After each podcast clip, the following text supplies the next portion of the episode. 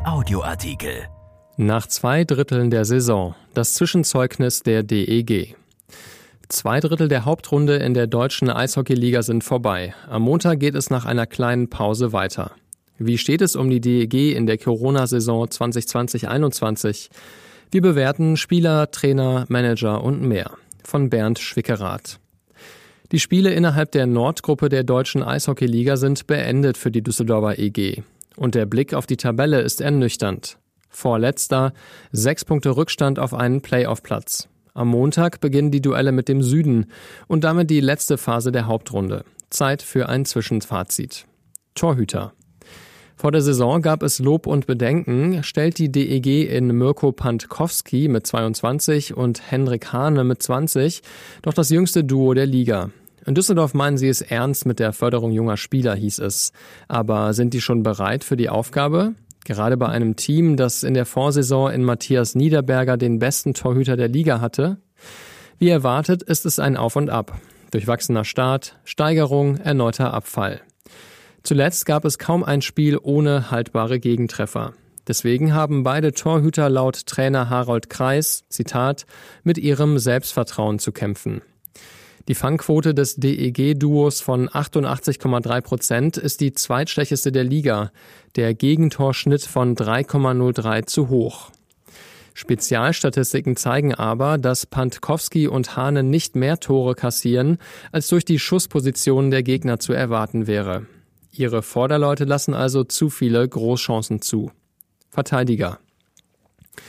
Die DEG startete aus finanziellen Gründen mit nur sieben Verteidigern und nach den Verletzungen von Johannes Johannesen und Marc Zanetti waren gerade mal fünf übrig. Zu wenig. Also wurde Jan Brejczak geholt, der aber noch nicht die erhoffte Verstärkung ist. Auch der Rest spielt durchwachsen.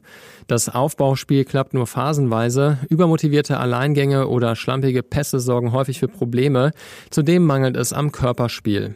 Es tut nicht weh, gegen die DEG zu Chancen zu kommen. Schwach ist die offensive Produktion. Erst acht Verteidigertore, sechs allein von Nikolas Jensen. Gerade von Nationalspielern wie Marco Nowak, bisher ein Tor, und Bernhard Ebner, null, muss mehr kommen. Stürmer. Mit 42 Toren in den ersten zehn Spielen stellte die DEG den besten Sturm der Liga. Daniel Fischbuch mit 18 Scorerpunkten, Alexander Bartha mit 14 und Jerome Flake mit 10 waren in Topform. Doch seitdem klappt wenig. Bartha und Flake erzielten in den vergangenen 14 Spielen nur jeweils zwei Tore, Ken André Olymp kein einziges, auch von den hinteren Reihen kommt zu wenig. Es gibt aber auch Lichtblicke. Max Kamera hat sich gesteigert, der 21-jährige Alexander Ehl traf zuletzt häufiger. Doch insgesamt reicht es nicht, um regelmäßig Spiele zu gewinnen. Zwar schießt die DEG 32 Mal pro Spiel aufs Tor, aber oft aus ungefährlichen Positionen. Zudem, Zitat, brauchen wir mehr Verkehr vor dem Tor, sagt Trainer Kreis. Trainer und Manager. Geld für Transfers ist nicht da, Gelegenheiten, die Laune durch besondere Aktionen außerhalb von Kabine, Bus und Eisfläche zu heben, ebenfalls nicht. Trainer Harold Kreis und Manager Nicky Mond, die wie die Spieler massiv auf Gehalt verzichten, müssen das Beste draus machen. Mit Blick auf die Tabelle ist das noch nicht gelungen. Und wenn das Torhüter-Experiment scheitert, muss sich Mond das ankreiden. Ebenso Kreis, wenn er nicht alles aus dem Team herausholt. Dennoch ist ihnen kein großer Vorwurf zu machen, sie reden auch nichts schön. Um ihre Jobs sollten sie nicht mal dann fürchten müssen, falls die Playoffs ohne die DEG stattfinden. Geschäftsstelle. Auch für das Personal um Geschäftsführer Harald Wirz ist eine Saison ohne Zuschauer hart. Und dennoch ist das Fazit positiv.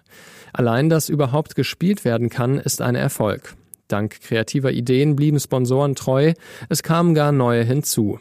Viele Fans verzichten auf die Erstattung der Dauerkarten und kaufen Fanartikel.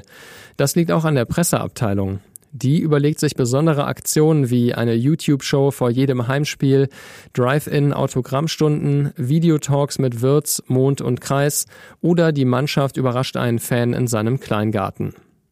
Dieser Artikel ist erschienen in der Rheinischen Post am 20. März und bei RP Online. RP Audioartikel. Ein Angebot von RP Plus.